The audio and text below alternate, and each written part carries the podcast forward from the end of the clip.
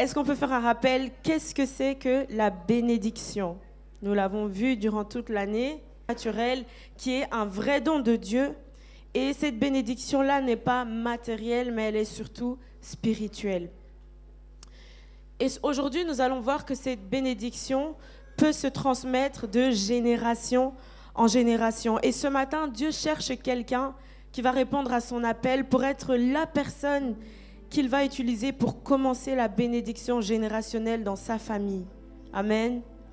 Alors nous parlons beaucoup de la malédiction générationnelle et très peu malheureusement de la bénédiction générationnelle alors que dans la Bible, dans Exode 20, 5 à 6, c'est un passage que nous connaissons très bien, la parole dit, tu ne te prosterneras point devant elles et tu ne les serviras point, car moi l'Éternel, ton Dieu, je suis un Dieu jaloux qui punit l'iniquité des pères sur les enfants jusqu'à la troisième et à la quatrième génération de ceux qui me haïssent, et qui fait miséricorde jusqu'en mille générations à ceux qui m'aiment et qui gardent mes commandements. Dans ce passage, on voit que il ne s'agit pas seulement d'une malédiction générationnelle.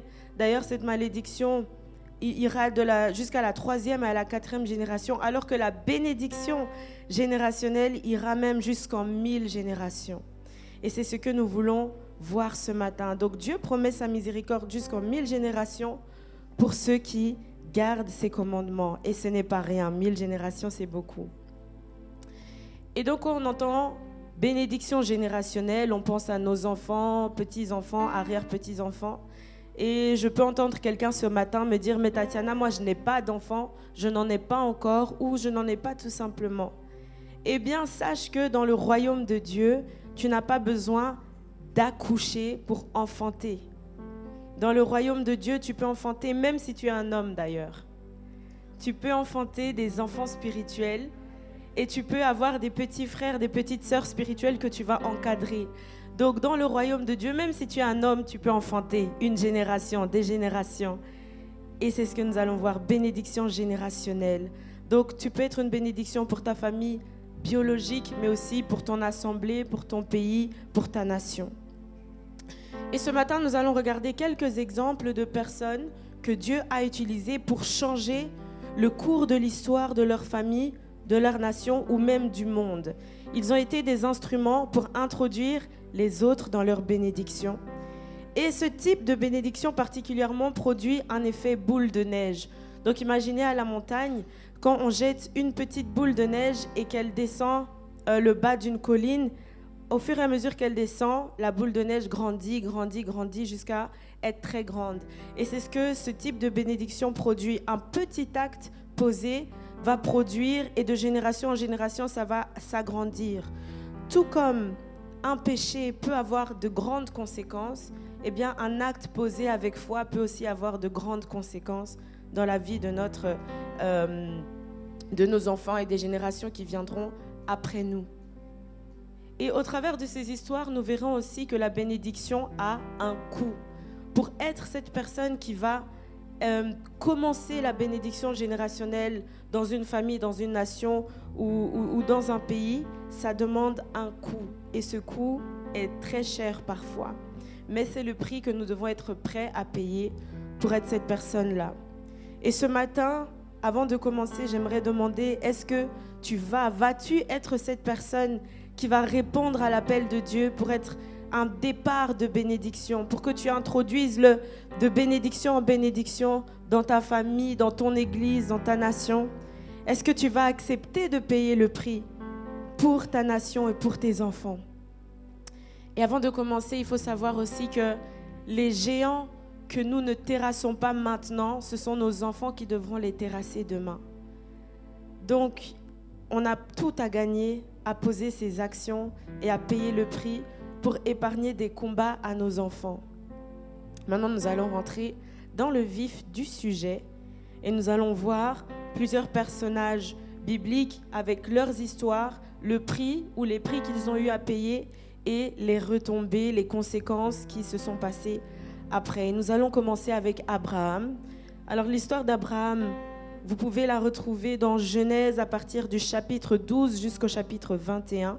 Nous n'allons pas lire tous ces chapitres ce matin, mais nous allons survoler son histoire pour comprendre un peu mieux. Donc, Abraham a été appelé à accomplir tout ce que son père n'a pas su accomplir et n'a pas pu faire. Et lui et sa famille, en fait, étaient païens à la base. Abraham est né païen dans une famille polythéiste et qui était idolâtre. Et Terah, son père, était un créateur d'idoles, donc il créait euh, des, des figurines de Dieu que les gens adoraient. Mais à un moment, nous voyons que la grâce de Dieu va localiser Abraham et que Dieu va l'appeler à suivre le vrai Dieu, Yahweh. Donc Dieu va lui parler directement dans Genèse 12, 1 à 3. Genèse 12, 1 à 3. Dieu va parler à Abraham qui était idolâtre et païen. La parole dit, l'Éternel dit à Abraham, va-t'en de ton pays, de ta patrie et de la maison de ton père dans le pays que je te montrerai. Je ferai de toi une grande nation et je te bénirai. Je rendrai ton nom grand et tu seras une source de bénédiction. Je bénirai ceux qui te béniront et je maudirai ceux qui te maudiront. Et toutes les familles de la terre seront bénies en toi. Amen. Et après cette rencontre avec Yahweh, le vrai Dieu, Abraham choisit d'obéir à sa voix et quand il choisit de quitter sa nation et son pays, il avait déjà 75 ans. Il a décidé, donc il est parti avec son neveu Lot. Et ce matin, j'aimerais dire à quelqu'un, il n'est jamais trop tard pour répondre à l'appel de Dieu. Abraham avait 75 ans. Donc, avec son neveu Lot, ils prennent la route pour aller à Canaan. Et Dieu lui révèle qu'il a choisi de donner cette terre à ses enfants, à sa descendance. Et à un moment, là où euh, Abraham et Lot étaient arrivés, il y a eu une famine. Donc la famine arrive et ils décident de aller en Égypte pour se réfugier. Et arrivé en Égypte, là, Abraham commence à, à douter, à être anxieux. Ce Dieu qu'il vient de rencontrer, voilà, il est en train de créer une confiance en ce Dieu-là. Donc arrivé en Égypte, la peur prend le dessus sur Abraham et il, convainc sa femme Sarah de mentir, de dire qu'ils ne sont pas mari et femme, pour que le pharaon épargne la vie de, euh, Abraham. Pardon. Et à cause de la femme d'Abraham, à cause de Sarah, ils vont être bénis. Euh, le pharaon va leur donner beaucoup de richesses. Mais très rapidement, Dieu va frapper la maison du pharaon parce qu'il a pris Sarah comme femme. Et donc le pharaon va avoir peur, il va décider de rendre Sarah à son mari et leur donner même plein de euh, richesses. Pardon. Et donc ici, Dieu montre aussi à Abraham qu'il est avec lui, qu'il le protège. Donc malgré la famine, ils sont allés se réfugier en Égypte. Et arrivés en Égypte, ils ont la faveur du Pharaon et le Pharaon leur donne même plein de richesses et de bénédictions. Donc ce sont des petits pas dans la marche d'Abraham qui lui montrent que le Dieu Yahweh qu'il a choisi de suivre est le vrai Dieu et qu'il prend soin de lui même dans la famine.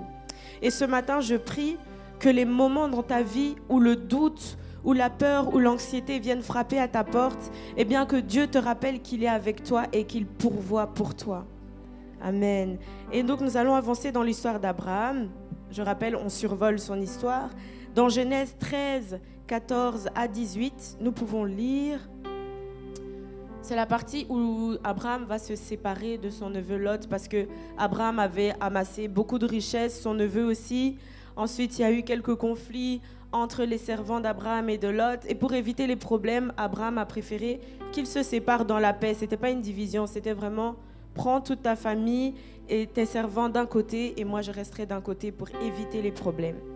Donc dans Genèse 13, 14 à 18, nous lisons, après que Abraham se sépare de Lot, l'Éternel dit à Abraham, après que Lot se fût séparé de lui, lève les yeux et de l'endroit où tu es, regarde vers le nord et le sud, vers l'ouest et vers l'est et l'ouest.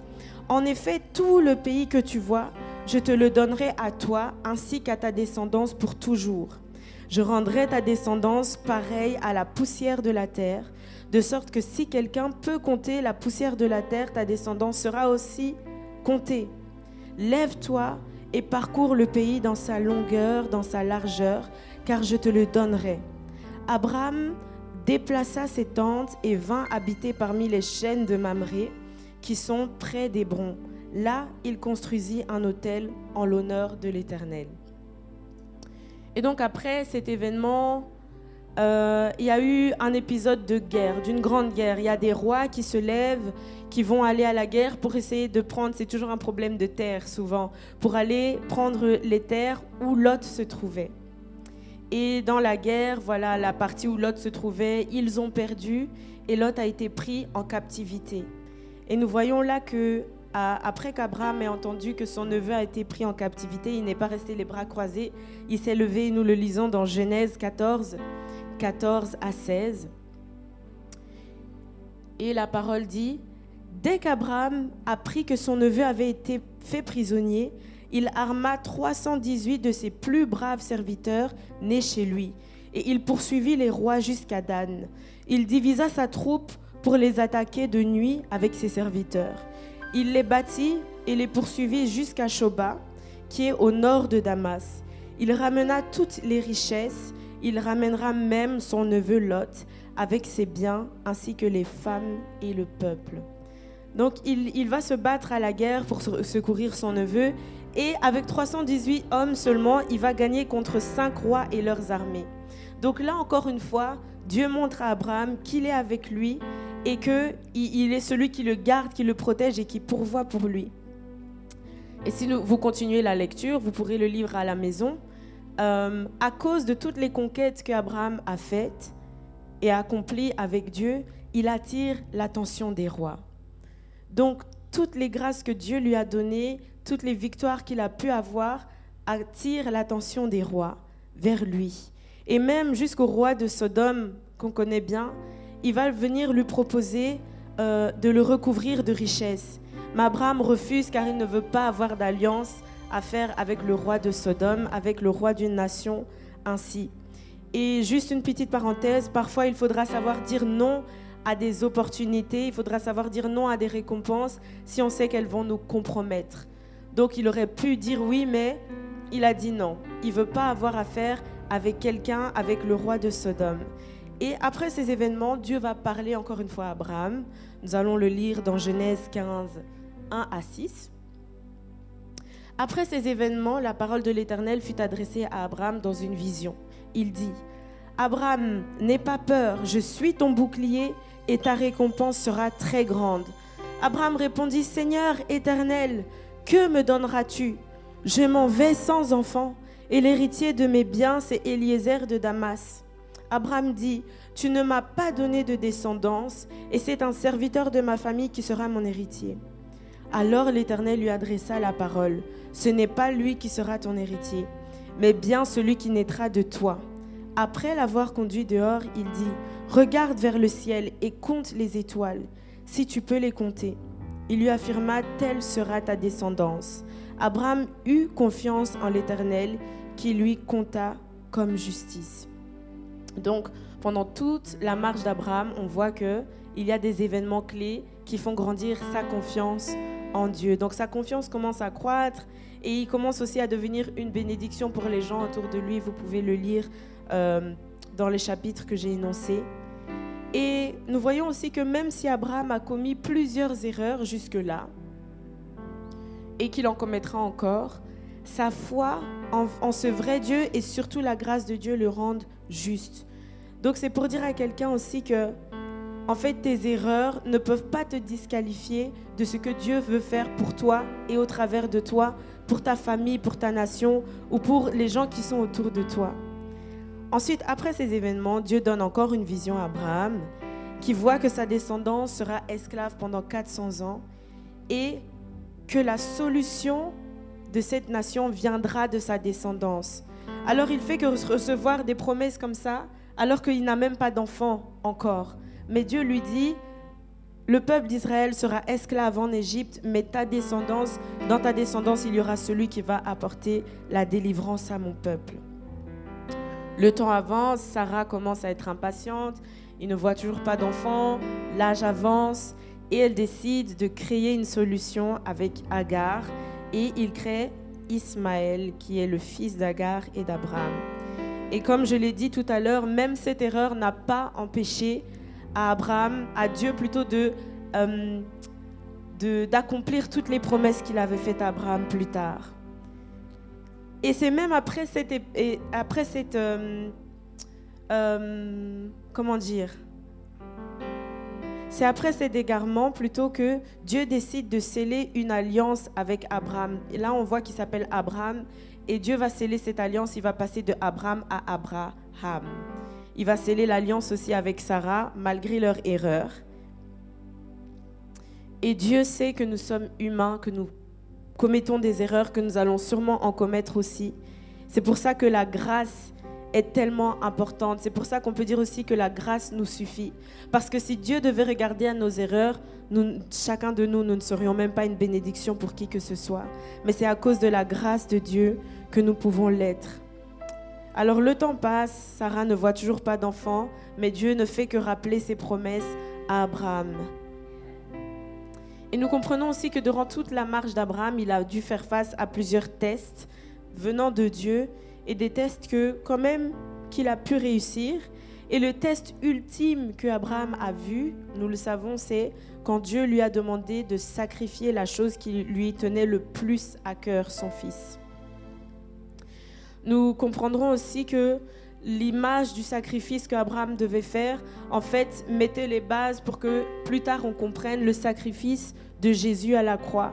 Donc Jésus, qui est la chose la plus valeureuse pour Dieu, a été sacrifié à la croix. Mais par la grâce de Dieu, euh, il a pourvu pour Abraham et il n'a pas dû sacrifier son fils. Et aussi, juste une information intéressante à savoir, c'est que de la montagne où Abraham devait sacrifier son fils, il pouvait voir le mont Golgotha de là. Et c'est le mont où Jésus a été sacrifié. Juste un fun fact à savoir. Donc il y a des erreurs de parcours, c'est vrai, mais il y a aussi des tests. Il y a des tests, tout comme le sacrifice que Dieu a demandé à Abraham, c'était un test. Nous aussi, dans notre marche, nous pourrons avoir des tests. Et là, Dieu voulait tester réellement la confiance qu'Abraham avait en lui. Et je pense sincèrement que si Abraham avait raté le test, l'histoire ne se serait pas terminée comme ça. S'il avait refusé euh, d'amener son fils pour être sacrifié, je pense que l'histoire ne se serait pas terminée comme ça. Et nous avons des exemples dans la Bible de personnes qui n'ont pas réussi les tests. On pense à Samson, par exemple, qui a été séduit par Dalila, qui a vendu euh, le secret que Dieu lui avait donné. Résultat, les retombées, il a perdu sa force, il a perdu la vue. Et même s'il a pu détruire des Philistins, en fin de vie, il en est mort. Donc il a vraiment payé un prix pour ça. Et nous voyons aussi Saül qui a, lui, raté et qui a perdu la royauté qui a été donnée à quelqu'un d'autre. Donc la grâce est là, Dieu nous fait grâce, mais il y a des tests aussi qu'il nous fait passer. Et si nous ratons les tests, ça peut avoir des conséquences aussi dans nos vies et dans notre descendance. Donc nous devons rester concentrés et euh, demander la grâce de Dieu vraiment. Donc nous l'avons dit ici, Dieu a pourvu pour le sacrifice d'Abraham, mais pour nous, très souvent, il y a des sacrifices où nous devrons aller jusqu'au bout. Jusqu'au bout.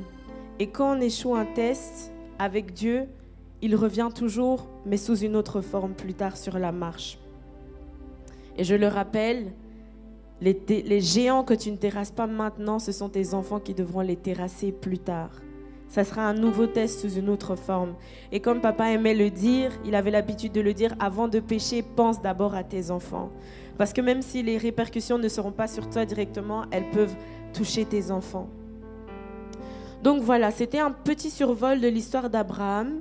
On a vu que dans sa marche, il a eu des tests, il a eu à, sa foi en Dieu a été testée et c'est comme ça qu'il a grandi aussi. Il a grandi dans sa foi et dans sa confiance en un Dieu qu'il ne connaissait pas d'abord parce qu'il était païen, mais un Dieu qui s'est euh, euh, comment dire révélé à lui. Et le prix à payer, soyez euh, attentifs parce qu'à la fin il y aura un quiz. On va voir ceux qui ont bien suivi. Donc le prix à payer de Abraham, c'est ça lui a coûté de se séparer de tout. Tout d'abord, Dieu l'a appelé à sortir de son milieu. Dieu l'a appelé à sortir, à quitter sa famille, à quitter tout ce qu'il connaissait. C'est pas quelque chose de facile. À 75 ans, tout quitter, tout ce qu'il connaissait pour aller commencer autre chose et suivre surtout un Dieu qui s'est révélé à lui et d'emblée obéir, c'est vraiment un prix qui lui a coûté. Donc ça lui a coûté de se séparer de tout.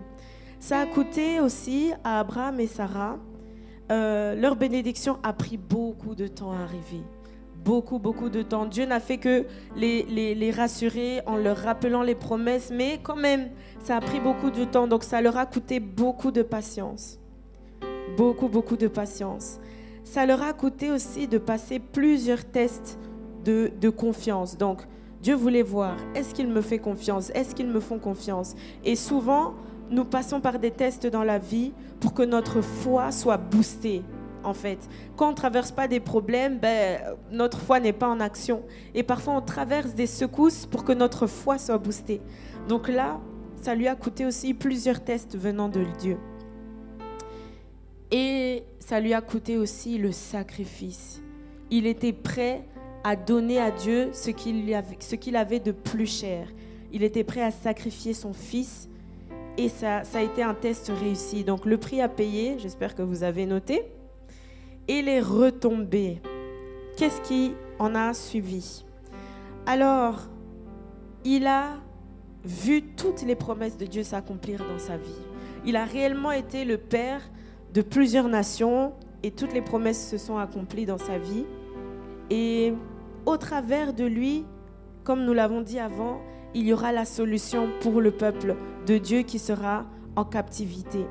Et après lui, nous allons parler de Joseph. Mais je ne sais pas si vous pouvez penser à d'autres retombées qui ont suivi des actions de d'autres choses.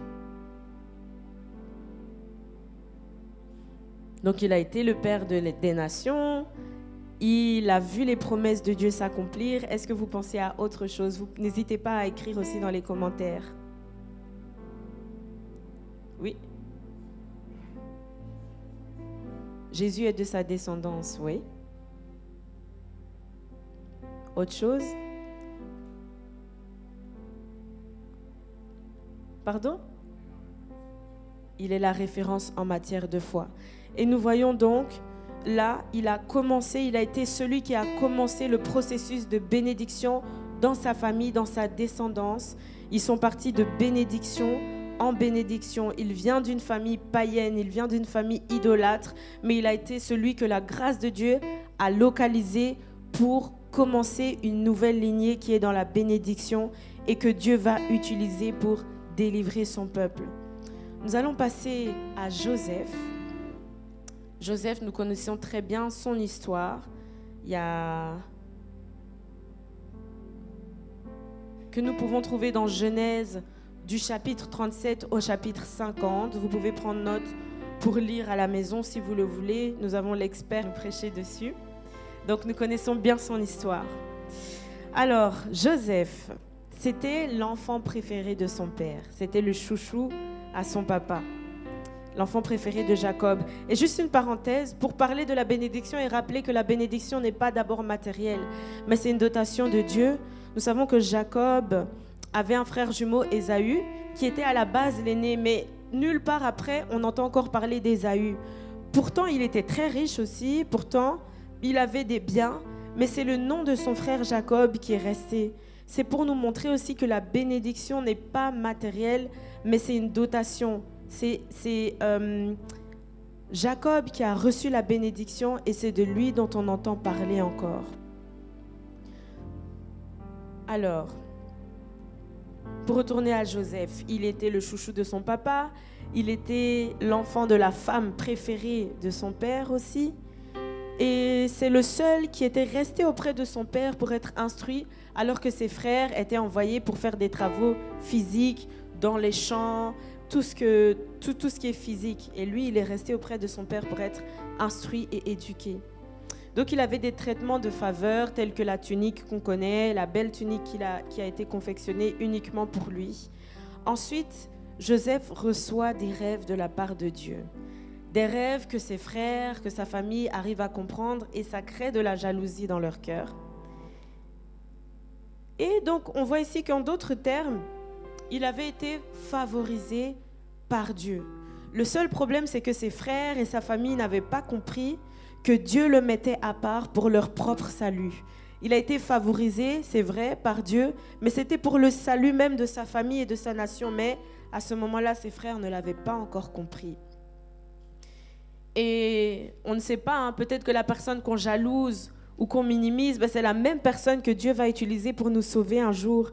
Donc il faut mépriser personne. Il ne faut pas mépriser quelqu'un. Donc les frères deviennent jaloux de Joseph, ils tentent de le tuer, mais le frère aîné, bon, négocie quand même en sa, en sa faveur, et du coup il décide de vendre Joseph plutôt que de le tuer. Il devient esclave, il va subir des fausses accusations, il va être jeté en prison, mais c'est en prison qu'il va se faire repérer et qu'il va vivre son élévation. Les chemins de Dieu sont vraiment étranges parfois. C'est en prison qu'il va connaître l'élévation. Et Dieu va lui révéler la signification du rêve de Pharaon. À travers de ça, Dieu va l'utiliser non seulement pour sauver toute la nation de l'Égypte, mais pour sauver aussi sa famille et sa descendance. Et nous pouvons le lire dans Genèse 47, versets 1 à 13. Nous lisons, Joseph ne parvenait plus à se tenir devant tous ceux qui l'entouraient. Il s'écria, Faites sortir tout le monde, si bien qu'il ne resta plus personne avec lui quand il se fit connaître par ses frères. Il se mit à sangloter. Les Égyptiens l'entendirent et la nouvelle parvint à l'entourage du Pharaon. Joseph dit à ses frères, Je suis Joseph, mon père est-il encore en vie? Mais ses frères furent incapables de lui répondre, tant ils étaient troublés de se retrouver devant lui. Joseph dit à ses frères, Approchez-vous de moi. Et ils s'approchèrent. Il dit, Je suis Joseph, votre frère, celui que vous avez vendu à destination de l'Égypte. Maintenant, ne vous, ne vous tourmentez pas et ne soyez pas fâchés contre vous-même de m'avoir vendu pour que je sois conduit ici. Car c'est pour vous sauver la vie que Dieu m'a envoyé ici avant vous. Voilà deux ans que la famine dure dans le pays, et pendant cinq ans encore, il n'y aura ni labourage, ni moisson. Dieu m'a envoyé ici avant, euh, avant pour vous permettre de subsister dans le pays et pour vous faire vivre en vous accordant une grande délivrance. Ce n'est donc pas vous qui m'avez envoyé, c'est Dieu. Il m'a établi père du Pharaon, seigneur de toute sa maison et gouverneur de toute l'Égypte. Dépêchez-vous de remonter vers mon père pour lui annoncer. Voici ce qu'a dit ton fils Joseph. Dieu m'a établi seigneur de toute l'Égypte. Descends vers moi sans tarder. Tu habiteras dans la région de Gozen et tu seras près de moi avec tes enfants et petits-enfants, tes brebis, tes bœufs, ainsi que tout ce qui est à toi. Là, je te nourrirai, car il y aura encore cinq années de famine. Ainsi, tu ne seras pas réduit à la misère, ni toi, ni ta famille, ni tout ce qui t'appartient. Vous voyez de vos yeux et vous voyez de vos yeux et mon frère Benjamin le voit de ses yeux que c'est moi-même qui vous parle. Racontez à mon Père toute la gloire dont je jouis en Égypte et tout ce que vous avez vu. Et dépêchez-vous de faire descendre mon Père ici. Waouh. Joseph, euh, je ne sais pas combien d'entre nous allaient dire à, nos frères ou sœurs qui nous ont vendus en esclavage, ne, soyez pas tristes, ne, soyez pas attristés. C'est pas vous qui m'avez envoyé, c'est Dieu. En fait, je suis venu pour vous précéder, pour être une solution pour vous. C'est vraiment fort. Et parfois, ce sont les gens même qui nous ont mis dans le trou, qui nous accusent faussement ou qui nous trahissent, que nous devons aider ou bénir. C'est difficile à faire. Bénir ses enfants, bénir ses frères et sœurs, c'est facile, mais bénir ceux qui nous insultent, qui nous accusent faussement, ou qui nous trahissent, c'est quelque chose de difficile à faire. Et c'est pour ces mêmes personnes-là que nous souffrons, que nous pouvons aller en prison, que nous pouvons endurer les accusations. C'est pour sauver les mêmes personnes qui nous font du mal. Regardons seulement l'histoire de Jésus. Ce sont les mêmes personnes qui l'ont, euh, qui ont crié crucifiez-le, qui l'ont accusé à tort. C'est pour ces personnes-là qu'il est mort sur la croix.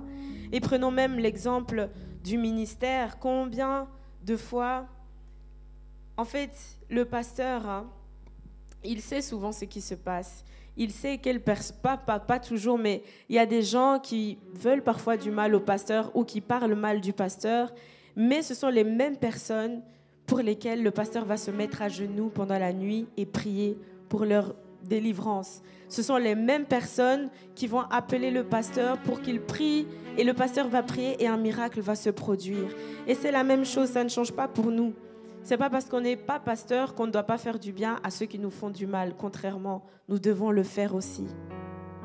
Le prix à payer. Alors Joseph a payé quel prix d'après vous? Tous en même temps. Fausse accusation. Trahison, oui. Séparation aussi, oui. La jalousie, oui. De ce côté, il y a quelqu'un? Non L'esclavage, oui. La famine, oui. Ok, donc il a vécu la trahison, les fausses accusations, la prison, même la solitude. C'est le prix qu'il a eu à payer, mais pour être une bénédiction pour sa famille, une bénédiction même pour toute la nation de l'Égypte mais le prix qu'il a dû payer a été un grand prix. Les retombées, donc, une nation entière a été sauvée, sa famille a été sauvée, toute sa descendance a été sauvée. Et il a fait passer, oui, toute une nation entière de la malédiction à la bénédiction. Et de lui encore naîtra des personnes qui vont être une, source de secours pour le peuple d'Israël encore. Nous allons passer à l'histoire d'Esther, une histoire que nous connaissons bien, que nous pouvons trouver dans tout le livre d'Esther. Nous n'allons pas tout lire, mais l'histoire d'Esther. Alors, on va survoler aussi son histoire. Son histoire prend place plus ou moins 100 ans après l'exil d'Israël euh, de Babylone. Ils ont été en exil à partir de Babylone. Et à ces moments-là, les Juifs étaient éparpillés un peu partout dans le monde. Et certains juifs sont retournés à Jérusalem, pardon, comme Ezra et Néhémie, mais beaucoup ne sont pas restés, ne sont pas retournés à Israël. Ils sont allés vivre dans d'autres pays, dans d'autres endroits. Et donc cette histoire parle d'une communauté de juifs qui sont restés vivre à Suse, la capitale de l'ancien empire de Perse. Et l'histoire va parler plus précisément de Mardoché et de sa nièce Esther, du roi de Perse et d'Aman. Aman, c'est le méchant dans l'histoire. Donc voilà, on survole un peu l'histoire. Le roi de Perse animait souvent des banquets pour montrer à quel point il était riche, à quel point il était fort, à quel point il était grand. Et lors d'un banquet, il va vouloir faire venir sa concubine Vashti, qui va refuser de venir. Alors, après cet événement, j'avance assez rapidement, il va organiser comme un peu un concours de Miss pour trouver une nouvelle femme, trouver une nouvelle concubine. Et c'est là que Esther va rentrer dans l'histoire. Elle va participer tout en cachant sa nationalité juive. Elle va participer et elle va gagner. Et le roi sera tellement conquis par sa beauté qu'il va l'élever au roi de reine de tout l'empire de Perse. Et plus tard, J'avance dans l'histoire. Plus tard, Mardoché va entendre deux gardes parler à l'extérieur et qui complotaient contre le roi pour tuer le roi. Il va en parler à Esther, qui va en parler au roi, et ça va sauver la vie du roi. Donc nous voyons ici que les bonnes actions euh, causent de, bons résultats, et c'est cette action, cette bonne, euh, cette bonne action de Mardoché qui va même lui sauver la vie plus tard dans l'histoire. Et pendant ce temps-là, Aman, qui était un des descendants de Canaan, donc il était cananéen, il avait été élevé par le roi au rang le plus élevé, après le roi bien sûr, dans le pays, et il demandait que tout le monde s'agenouille devant lui, devant Aman. Quelque chose que Mardoché a refusé de faire, bien évidemment, et ça a rendu Aman fou de rage. Quand Aman a découvert que Mardoché était juif, il a demandé au roi de décréter que tous les juifs soient tués. Et pour décider le jour où les juifs devaient mourir, Aman a lancé des dés. Les dés, en hébreu, se traduisent en pur ou pour. Donc, on retient cette traduction-là pour plus tard. Ça va nous être utile. Donc Aman jette les dés et il décide de la date où le peuple juif devra mourir. Et après cette décision, Aman et le roi organisent encore un banquet pour célébrer cette décision qu'ils viennent de prendre. Une décision horrible, mais bon, ils choisissent de la, de la célébrer. Et ici, on voit que Mardoché et Esther étaient le seul espoir de la nation juive, parce qu'ils étaient ceux qui pouvaient, et encore pouvaient, entre guillemets, avoir accès au roi. Ils avaient décidé qu'Esther allait révéler son origine au roi et qu'elle lui demanderait d'épargner son peuple. Néanmoins, il faut savoir que on ne peut pas aller voir le roi sans autorisation parce que c'est passible de mort selon la loi perse. Alors, avant d'aller voir le, le roi, elle appelle tout le peuple des Juifs à prendre trois jours de jeûne et prière à sec. C'est ce que nous appelons le jeûne d'Esther. Nous le faisons parfois. C'est un jeûne qui est vraiment difficile à faire. Mais tout le peuple s'est mis au jeûne pour prier, intercéder pour elle. Et nous pouvons lire dans Esther 4, 13 à 16. Et Mardoché lui fit répondre, Ne t'imagine pas que ta position au palais te permettra d'être sauvé, au contraire de tous les Juifs. En effet, si tu gardes le silence maintenant, le secours et la délivrance surgiront d'autre part pour les Juifs, tandis que ta famille et toi, vous mourrez. Qui sait? Peut-être que c'est pour une circonstance telle que euh, celle-ci que tu es parvenu à la royauté. Esther fit répondre à Mardoché Va rassembler tous les Juifs qui se trouvent à Suse et jeûnez pour moi. Ne mangez et ne buvez rien pendant trois jours, ni la nuit, ni le jour. Moi aussi, je respecterai un tel jeûne avec mes servantes, et c'est dans ces dispositions que je pénétrerai chez le roi. J'enfreindrai la loi, et si je dois mourir, je mourrai. Waouh. Ici, on voit que Mardoché sait très bien que si Esther ne va pas voir le roi, Dieu va pourvoir à une solution. Il va pourvoir. Leur confiance en Dieu est telle qu'ils savent que non, coûte que coûte, Dieu va nous délivrer. Mais Esther a choisi de dire oui à l'appel et elle a choisi de dire oui à cet appel qui changera le cours de toute une nation, ou du moins du groupe de juifs qui se trouvait à Suse. Elle a, elle a décidé de répondre à cet appel-là. Et elle alla en disant, si je meurs, je meurs, c'est-à-dire tant pis. Si ça marche, tant mieux.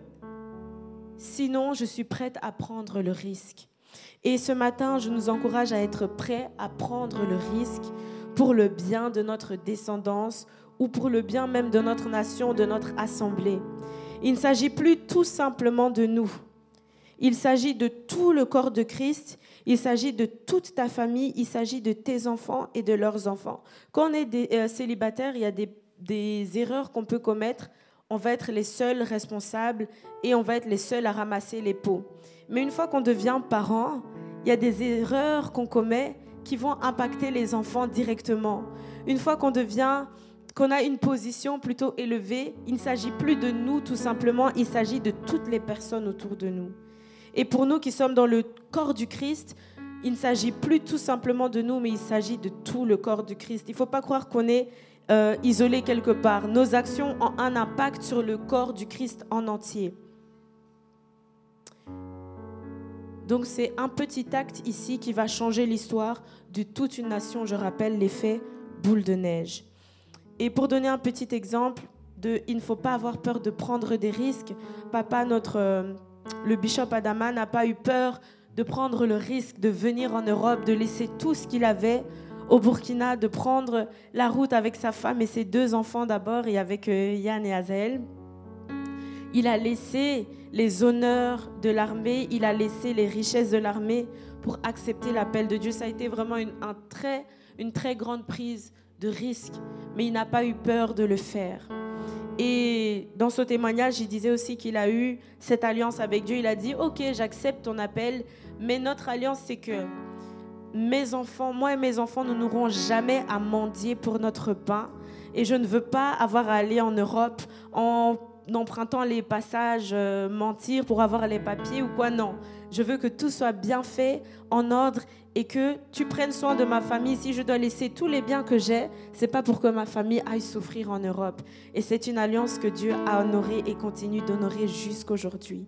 Donc il n'a pas eu peur de prendre le risque aussi de venir au Luxembourg, de quand on était en Belgique, une terre vraiment qui était hostile à la parole, hostile à la parole. Il a payé un grand prix. On se rappelle au tout début, il marchait dans les rues de Luxembourg en priant Seigneur, nous nous attire, j'attire les âmes à toi. Envoie-nous les âmes dans le quartier de la gare, dans tous les quartiers, faire le tour en voiture pour prier dans le pays. Ça a été un grand prix qu'il a payé. Mais nous voyons les retombées aujourd'hui. Et nous tous, nous sommes le fruit aussi de son travail. Ce que nous sommes, il y a beaucoup de gens, le cours de leur vie a changé en rencontrant cet homme de Dieu-là. Et il a été vraiment une source de bénédiction qui nous propulse, qui nous propulse dans de bénédiction en bénédiction. Il a été cette personne qui a accepté de dire oui à l'appel de Dieu pour être une source de bénédiction et nous faire rentrer aussi avec lui. Et donc nous sommes le fruit aussi de son sacrifice et même ceux qui sont allés ouvrir des ministères, peut-être des ministères qui ne s'appellent pas El Shaddai, qui ne sont pas affiliés à nous, mais ils sont aussi le fruit de son travail. Ils sont aussi le fruit de son sacrifice. Et nous rendons grâce à Dieu. Et nous voulons prendre cet exemple aussi pour travailler pour Dieu et être cette personne qui va changer le cours de l'histoire d'une église, d'une nation, de plusieurs personnes. Amen. Alors, pour revenir à notre histoire d'Esther.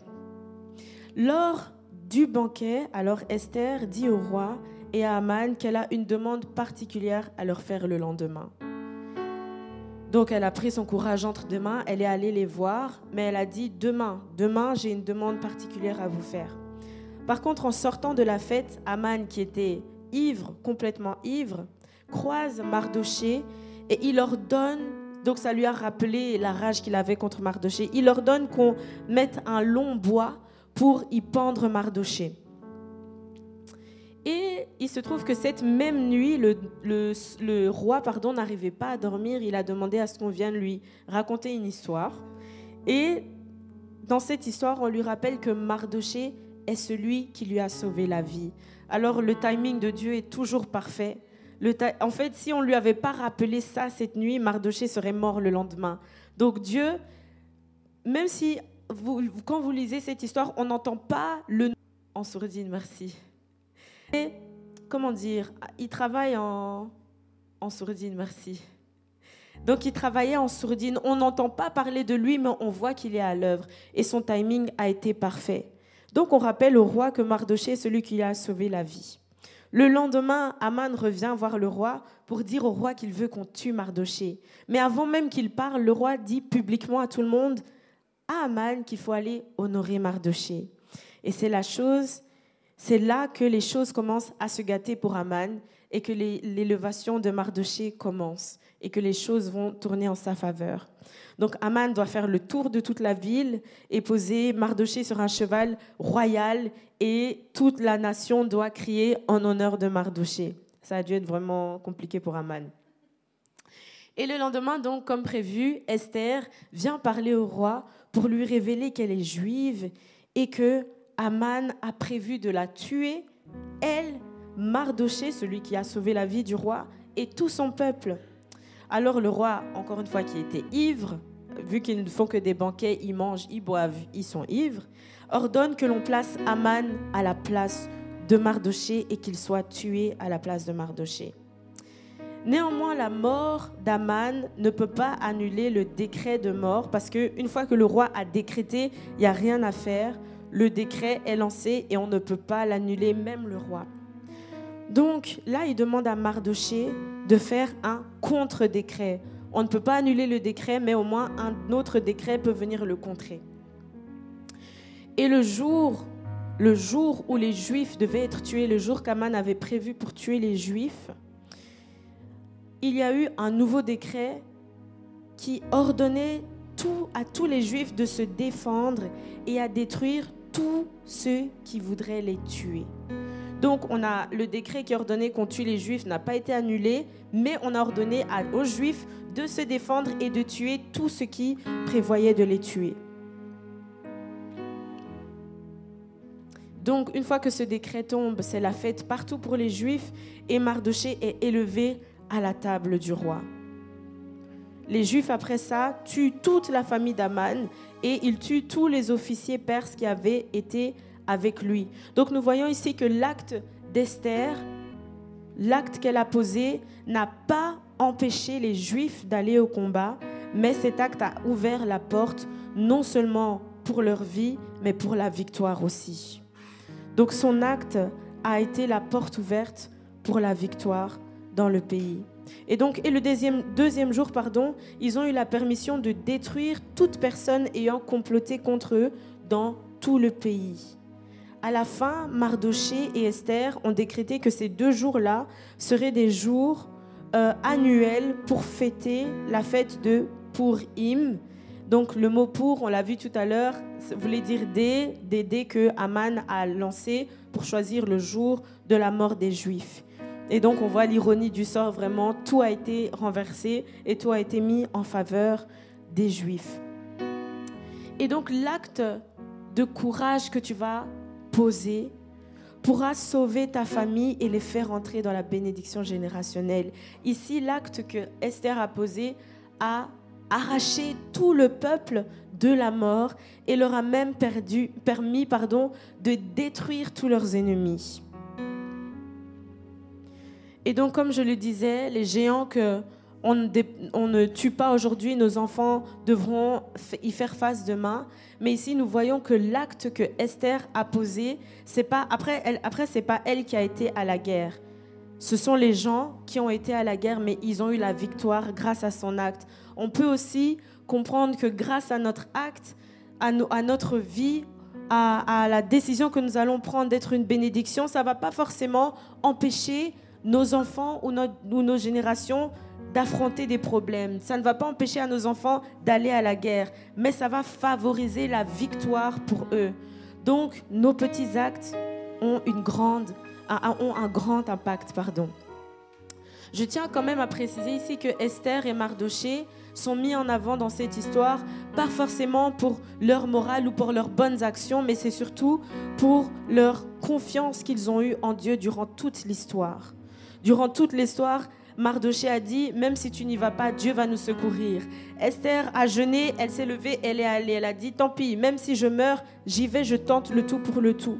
Et nous voyons que Dieu a réellement été avec eux, avec, le, avec euh, l'insomnie que le roi a eue et le rappel de Mardoché. Vraiment, tout se met en boîte et montre que Dieu a été avec lui.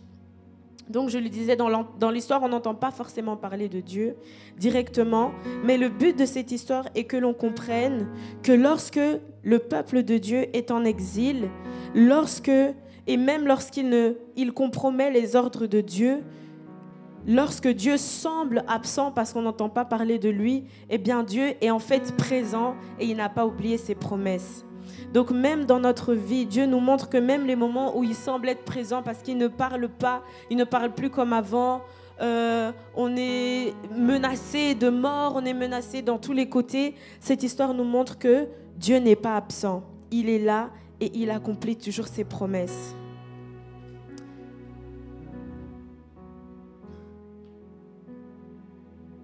Donc ça, c'était le survol de l'histoire d'Esther et le prix quel prix Esther a dû payer pour être cette personne qui va introduire la bénédiction dans le peuple juif et qui va introduire sa descendance dans une bénédiction en bénédiction?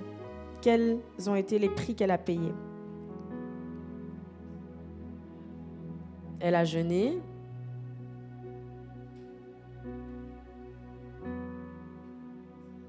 Pardon? Elle, était prête à donner sa vie, oui. Ouais. Ok, elle a dû faire face à des menaces, à une menace de mort. Elle a jeûné, on l'a dit, elle a jeûné et elle a prié. Elle a eu le courage de se lancer malgré les menaces de mort. Et elle s'est dit, je tente tout, qui tout double. J'y vais et Dieu sera avec nous. Ils ont, elle et Aman ont fait preuve d'honnêteté et de bonne action aussi. Et ça a joué en leur faveur. Ah, j'ai dit? Oula, elle et Mardoché, elle et Mardoché ont été honnêtes et ont posé de bonnes actions, ce qui a joué en leur faveur. Donc c'est pour nous rappeler aussi, faut que nous soyons bons avec les gens parce qu'on ne sait pas la porte que ça peut nous ouvrir demain. Et les retombées ont été que non seulement Mardoché a été élevé à la table du roi, il a eu une position importante dans le pays, mais surtout, il y a eu la délivrance dans le pays et pour les, les juifs de la région. Il y a eu l'extermination de tous les ennemis et il y a eu la joie, la paix et la liberté dans tout le peuple. Ça, c'est vraiment une grande délivrance qui a été apportée. Elle a été une source de bénédiction, non seulement pour elle et pour son oncle, mais pour toute la nation, pour tout le peuple juif qui se trouvait à Suse. Nous allons poursuivre avec un exemple. Je vais utiliser un exemple, euh, l'exemple de mon grand-père, qui était le, le papa de maman Déborah. Alors, il a été aussi un des premiers à se convertir dans son village. Il a été un des premiers convertis et il a eu vraiment un grand ministère de combien d'années, maman? Plus de 60 ans de ministère. Plus de 60 ans. Et au travers de lui, il y a eu beaucoup de conversions, il y a eu beaucoup d'églises qui ont été plantées, beaucoup de pasteurs qui sont sortis euh, de lui, du travail qu'il a fait. Il a été vraiment dans les villages, au fin fond, pour apporter l'évangile. Et je pense qu'on ne peut même pas compter les églises qui sont nées de son travail. Mais il a payé un grand prix aussi. Il a payé le prix du rejet. Il a été incompris des gens au village, le premier à se convertir. Je pense même qu'il n'a pas eu être euh, épargné des, attaques même spirituelles, de, parce que c'était un endroit vraiment aride spirituellement et il a dû faire face au manque, il a fait beaucoup de sacrifices. Et un autre prix qu'il a payé, euh, pour les retombées que nous verrons après, il se levait tous les matins. Ça, c'est quelque chose qui me marquait quand j'étais petite. Grand-père qui se levait tous les matins, je ne sais pas si c'est à 5 heures du matin ou très tôt en tout cas, pour prier pour tous ses enfants, pour tous ses beaux euh, fils et belles-filles, pour tous ses petits-enfants, pour tous les, euh, les arrière-petits-enfants, pardon. Et il citait tous les noms, un par un. Ah, ça devait durer longtemps parce qu'on est beaucoup. Mais il se levait vraiment tous les jours pour prier, prier, prier. Et ça, je le sais que ça a une répercussion directe sur ses enfants, sur ses petits-enfants, sur ses arrière-petits-enfants. Et de lui sont nés plusieurs ministères, non seulement biologiques, je pense que tout, toute la famille serve. Tout le monde sert à l'Église, même si ce n'est pas directement dans le ministère pastoral, mais c'est peut-être dans le ministère des enfants, dans la louange. En fait, tout le monde sert. Et c'est vraiment une bénédiction qui a été semée dans toute l'histoire des générations qui viennent après lui.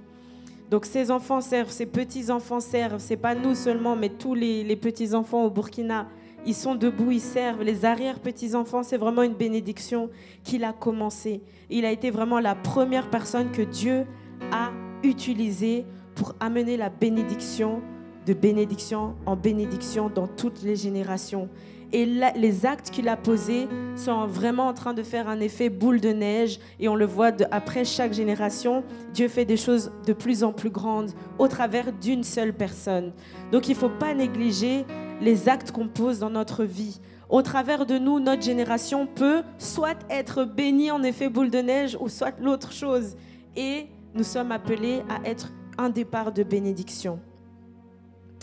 Et donc, après euh, la mort de, de notre grand-père, tous les enfants sont partis pour l'enterrement. Et la grand-mère, je pense que c'était à quelques jours de Noël, la grand-mère a dit à tous les enfants, nous avons pleuré, mais nous n'allons pas rester ici des semaines, des mois à pleurer votre Père. Levez-vous, prenez courage et allez servir parce qu'à l'église, on a besoin de vous là-bas. Relevez-vous et allez servir. Et ça, c'est peut-être difficile à comprendre, mais c'est réellement une bénédiction. Parce que on est appelé à servir et on ne pourra pas dire à Dieu, j'étais triste, donc je n'ai rien fait, j'étais fatigué, donc je n'ai rien fait. En fait, on doit vraiment se lever et cette euh, semence que les grands-parents ont semée, nous le voyons ici euh, s'accomplir aussi. Je sais qu'il y en a beaucoup qui ont trouvé bizarre Oh, on n'a pas vu maman Déborah pleurer beaucoup, on n'a pas vu les enfants pleurer. Je ne sais pas si les gens s'attendaient à ce qu'on pleure pendant six mois, mais la réalité, c'est que Dieu a apporté la consolation et nous donne la force de continuer l'appel qu'il a pour nous et l'appel qu'il a pour cette église d'El Shaddai. Je ne dis pas que c'est mauvais de pleurer, chacun a son niveau de résistance, chacun a sa sensibilité, mais c'est une bénédiction qui a été semée des générations avant nous. Et c'est une force qui a été semée de se dire, non, peu importe les circonstances, je dois me lever pour aller servir. Et papa aimait bien le dire aussi, laisser les morts enterrer les morts. Nous, on a un travail à faire ici. Donc, d'après, après toutes les générations qui sont venues de mes grands-parents du côté de maman, il y a eu un effet boule de neige. Et papa aussi a été le premier converti dans sa famille et il a été le premier à faire rentrer la bénédiction pour sa descendance. Donc nous sommes vraiment bénis de tous les côtés et je prie que tu sois aussi une source de bénédiction comme ça pour tes enfants. Que au travers de toi l'histoire de ta, ta, descendance change. Qu'au travers de toi, l'histoire de ta descendance change. Même si, vous savez, je dis ta descendance, je ne dis pas tes frères et sœurs, parce qu'à un moment, on grandit, chacun prend ses décisions. Toi, tu ne peux pas impacter les décisions de ton frère ou de ta sœur et tu ne peux pas changer le cours de sa génération. C'est à lui ou à elle de faire ce qu'il doit faire. Mais toi, tu as le pouvoir de changer le cours de ton histoire. Peu importe de là où tu es. Regardez Abraham. Abraham venait d'une famille idolâtre. On ne sait pas dans quelles alliances ils étaient avant, mais au travers de lui, une nouvelle alliance a commencé et nous sommes aussi un peu le fruit de cette alliance-là avec Dieu. Donc c'est un encouragement, Amen, oui, que nous pouvons changer le cours de l'histoire de notre descendance. Alors, l'exemple par excellence qui est venu et qui a été une source de bénédiction, une porte ouverte pour la bénédiction pour le monde, c'est qui? C'est Jésus. Jésus, nous pouvons le lire dans tous les évangiles. Il n'y a pas besoin de vraiment faire une, je pense, euh, survoler l'histoire de Jésus, on connaît bien né d'une Vierge Marie, père charpentier. Il a vécu une vie très modeste et on connaît vraiment l'histoire de Jésus. Il a été enseignant, on l'appelait rabbi, donc enseignant. Il marchait guérissant, faisant la volonté de Dieu, faisant la volonté de son Père. Et il était parfait, sans péché. Il a été 100% homme et 100% Dieu. Ce n'était pas un 50-50. Il était vraiment 100% homme et 100% Dieu. Et nous savons le prix qu'il a eu à payer pour que nous rentrions dans notre bénédiction. Il a non seulement quitté la gloire céleste, mais il a vécu humblement. Ça, c'est vraiment un prix. Euh, quitter le ciel, en fait, pour venir vivre humblement sur terre. Et puis ensuite, pour être accusé, maltraité, tué à tort. Et dans la pire des morts, ça a été un prix fort qu'il a payé. Et les retombées, ben, c'est le salut pour toute l'humanité, le salut de toutes les âmes, le salut de toutes les personnes qui choisissent de le, de le suivre et de répondre à son appel. Donc Jésus a été vraiment la personne par excellence qui a fait rentrer la bénédiction non seulement, pas seulement pour une nation, pardon, ou pas seulement pour sa famille, mais pour toute l'humanité. Et on peut aussi parler, après Jésus, hein, de Paul, de tous les disciples, de, on peut parler même plus tard des missionnaires qui sont partis, qui ont eu un grand prix à payer aussi et qui ont été une bénédiction pour nous. On peut parler des pères dans la foi.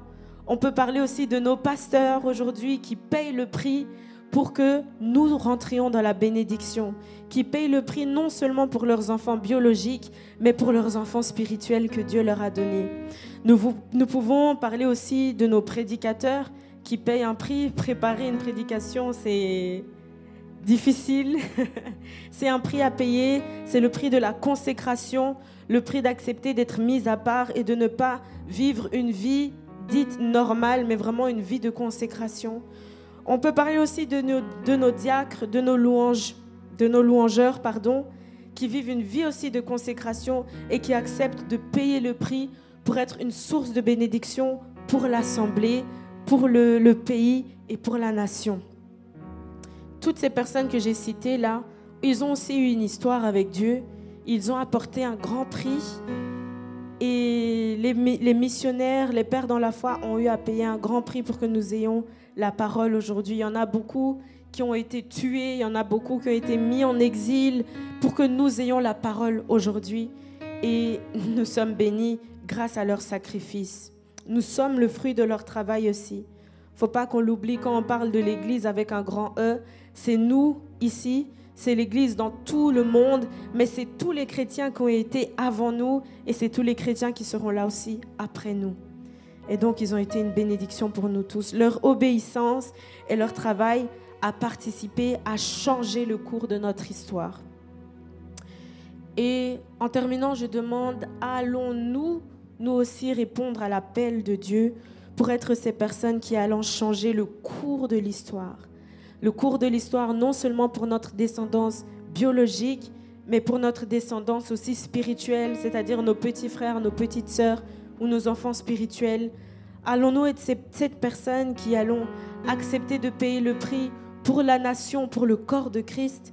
C'est la question que je nous pose aujourd'hui. Avant de clôturer, alors on va juste faire un petit quiz rapidement. Si vous avez la réponse, vous pouvez lever la main. Il n'y a pas de récompense. La récompense est que vous savez que vous avez bien suivi. Voilà. Donc, on va voir Abraham. Quelles ont été les retombées du prix payé d'Abraham?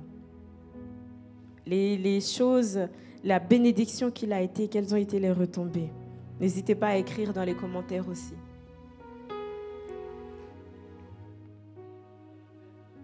Oui.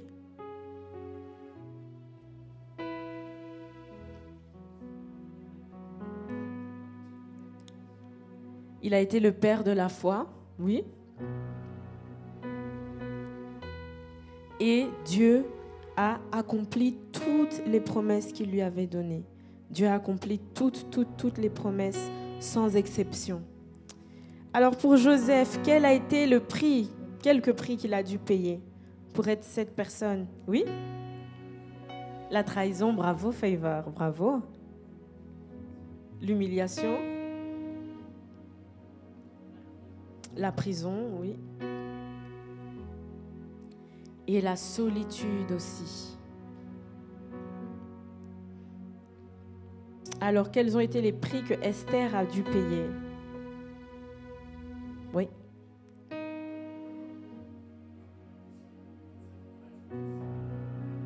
Elle a exposé sa vie à la mort, elle a pris le risque, le qui tout double, soit j'y vais, ça gagne, ou même si je meurs, eh bien je mourrai en essayant de sauver ma nation.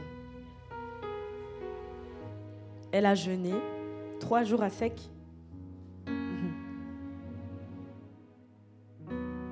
Ok. Preuve de courage, oui. Oui. Et elle et son oncle ont aussi eu à semer de bonnes actions qui les ont sauvés aussi euh, à la suite. Bon, Jésus, quelle a été la retombée du sacrifice de Jésus? Le salut. Amen. Donc, pour conclure, nous voyons ici que chacun a son histoire avec Dieu. Et aujourd'hui, j'aimerais que tu réfléchisses, quelle est mon histoire? Quelle est mon histoire? Peut-être que j'ai eu à commettre des erreurs comme Abraham, mais Abraham nous montre que mes erreurs ne peuvent pas me disqualifier si je reviens à Dieu et si je place ma confiance en Dieu. Quelle a été ton histoire? Peut-être que tu es la seule personne comme Esther qui peut être une solution pour un grand nombre. Alors dans ce cas, il faut avoir le courage de poser les actions. Peut-être que comme Joseph, tu as été accusé, peut-être que tu as été jeté dans le trou, eh bien sache que ça peut être aussi ces personnes-là qui t'ont jeté dans le trou, pour qui tu dois être une source de bénédiction et pour qui tu es en train de payer le prix. C'est fort. Maintenant, il faut qu'on se demande quel est le prix qu'on doit payer. Peut-être qu'il y a un prix qu'on est en train de payer maintenant même. C'est pas confortable. Payer le prix, ça coûte. Mais c'est un prix qu'il faut payer et qu'il faut être prêt de payer pour que nous voyons les retombées. Et si les retombées, c'est le salut de plusieurs personnes, alors il n'y a, y a, y a, pas de prix. On, on, doit être prêt à payer le prix. S'il faut être accusé pour le salut de quelqu'un, alors il faut être accusé pour qu'une âme soit sauvée. Et tu peux réfléchir aussi quelles seront les retombées pour toi, pour tes enfants, pour ton Église, pour ta nation et pour le corps de Christ. Pendant que l'équipe de louanges s'avance, nous allons prier que Dieu nous aide. Nous pouvons nous tenir debout. Nous allons prier que Dieu nous aide à être cette personne. Nous allons, tu vas faire cette prière. Seigneur, aide-moi à être cette personne qui va changer le cours de l'histoire de ma famille. Mes parents ont connu quelque chose. Mes grands-parents ont connu quelque chose. Moi, maintenant, je veux vivre quelque chose de nouveau avec toi. Je vais être cette personne que tu vas utiliser pour introduire ma famille dans la bénédiction. Je veux être cette personne que tu veux utiliser pour introduire mon église dans la bénédiction.